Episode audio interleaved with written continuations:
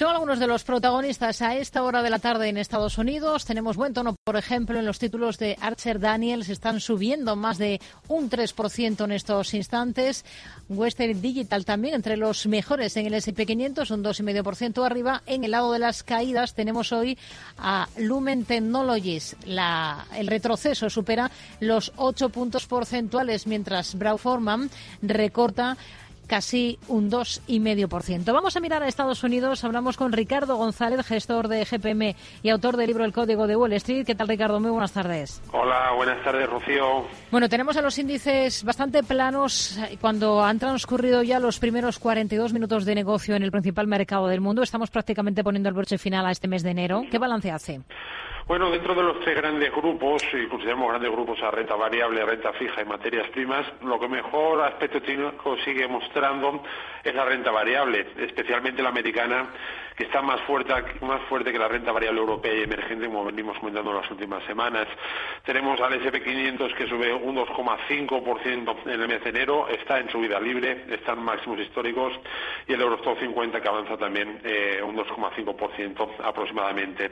En la renta fija, pues eh, hemos visto caídas en este mes de enero tras dos meses anteriores en los que habíamos visto alzas en los precios de la renta fija, y en las materias primas también vemos alzas, pero la tendencia bajista sigue imponiéndose. Por ello, insisto, lo que mejor aspecto técnico sigue mostrando es la renta variable. La renta fija está en un episodio lateral de las materias primas bajistas. Se dice mucho que si enero es un mes alcista para el S&P 500, el resto del año también será alcista. ¿Esto estadísticamente es así? Bueno, pues para dar salida a la pregunta he hecho un estudio que nos diga cuántas veces ha coincidido el sesgo del mes de enero con el del resto del año en el S&P 500 desde el año 1950 hasta la actualidad. Y de las 74 muestras hay un total de 54 coincidencias, lo cual supone un 73% del total. Ahora bien, el estudio no termina aquí. En 44 ocasiones el mes de enero ha resultado con balance positivo, de las cuales en 39 ocasiones el año también ha sido positivo. Esto supone que en un 88,63% de las ocasiones que enero ha resultado positivo, el año ha terminado con alzas para el SP500. Por otro lado, en 30 ocasiones el mes de enero ha cerrado con su balance con descensos. De esas 30 ocasiones, 15 han terminado con un sesgo bajista para el SP500 a fin de año. Esto supone un 50% de coincidencias.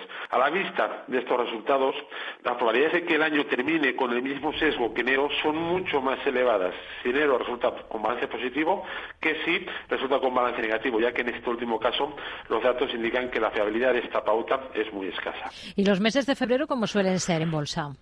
Bueno, pues si nos remontamos hasta el año 1950, es decir, estudiamos el comportamiento del SP500 en la era moderna, vemos cómo este índice tiende a mostrar cuatro tramos bastante diferenciados durante el transcurso del mes de febrero. Dos de ellos son alcistas y dos son bajistas.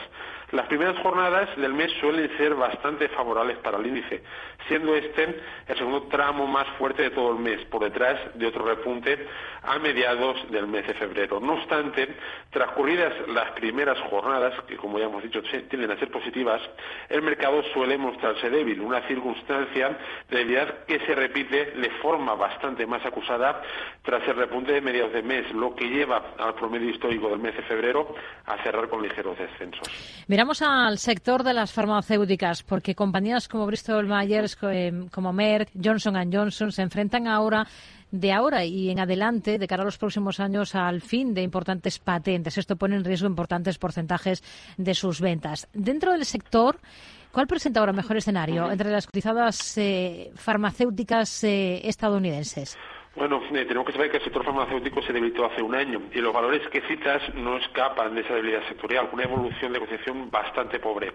Bristol Myers es un valor débil y bajista, es decir, un valor que hace claramente peor que el mercado y que tiende a depreciarse. Merck se mantiene alcista, pero débil, es decir, no está subiendo tanto como sube el promedio de la renta variable tomando como referencia el SP500. Johnson Johnson se mantiene lateral y está débil, es un valor que tampoco logra seguir la senda alcista que tienen los índices, por lo tanto, técnicamente, ahora mismo ninguno de los tres es un valor que me guste. ¿Qué visión tiene para Lockheed Martin, que va a recortar el 1% de su plantilla? El sector aeroespacial y defensa se debilitó a mediados del año pasado y Lockheed Martin no escapa de esa debilidad sectorial, con una evolución de cotización que es muy plana. Para que nos hagamos una idea, ajustado a dividendos, el valor opera actualmente en los mismos niveles que operaba en abril de 2022. Un comportamiento tan lateral supone un coste de oportunidad para los inversores dentro de un contexto en el que estamos que es claramente alcista para las bolsas americanas. Hmm. Por ello, mientras esta situación de debilidad relativa persista, me mantendría al margen de Lockheed Martin. Hmm. La prensa de Estados Unidos señala que la administración estadounidense deberá conceder en las próximas semanas miles de millones de dólares en subvenciones a las principales empresas de semiconductores como Intel, Micron Technology o Texas Instruments para ayudarles a construir nuevas fábricas en Estados Unidos. Entre estos tres valores, ¿cuál le convence más ahora por técnico? Bueno, pues es que la verdad es que la tecnología está muy fuerte. Y los de los tres valores que comentas, pues veo que, por ejemplo, Intel es un valor fuerte y alcista, los que solo suba, que encima suben más que el SP500. También Micron Technologies sube y sube más que el promedio del SP500. Y en cambio Texas se mantiene lateral y es débil, es decir, no logra generar tantas alegrías a sus accionistas como lo está haciendo el promedio del mercado. Por ello, de los tres valores, los que mejor aspecto técnico muestran son Intel y Micron. Al cierre del mercado va a presentar cuentas Whirlpool. ¿Cómo está por técnico? El sector de artículos de hogar está muy débil y Whirlpool no escapa de esa debilidad sectorial con una evolución de la cotización que es eh, sinceramente bastante pobre. Aunque ha experimentado un pequeño rebote estas últimas semanas, hace poco operaba en mínimos anuales y lo está haciendo con una gran debilidad. Este tipo de valores que son débiles hay que evitarlos ya que ante cualquier revés del mercado tienen más papeles de experimentar un mayor sufrimiento. Técnicamente hmm. no es un valor que me guste en estos momentos. Ricardo González, gestor de GPM y autor del libro El Código de Wall Street. Gracias por mirar con nosotros a todos estos protagonistas del día en Estados Unidos. Muy buenas tardes. Gracias a vosotros. Buenas tardes.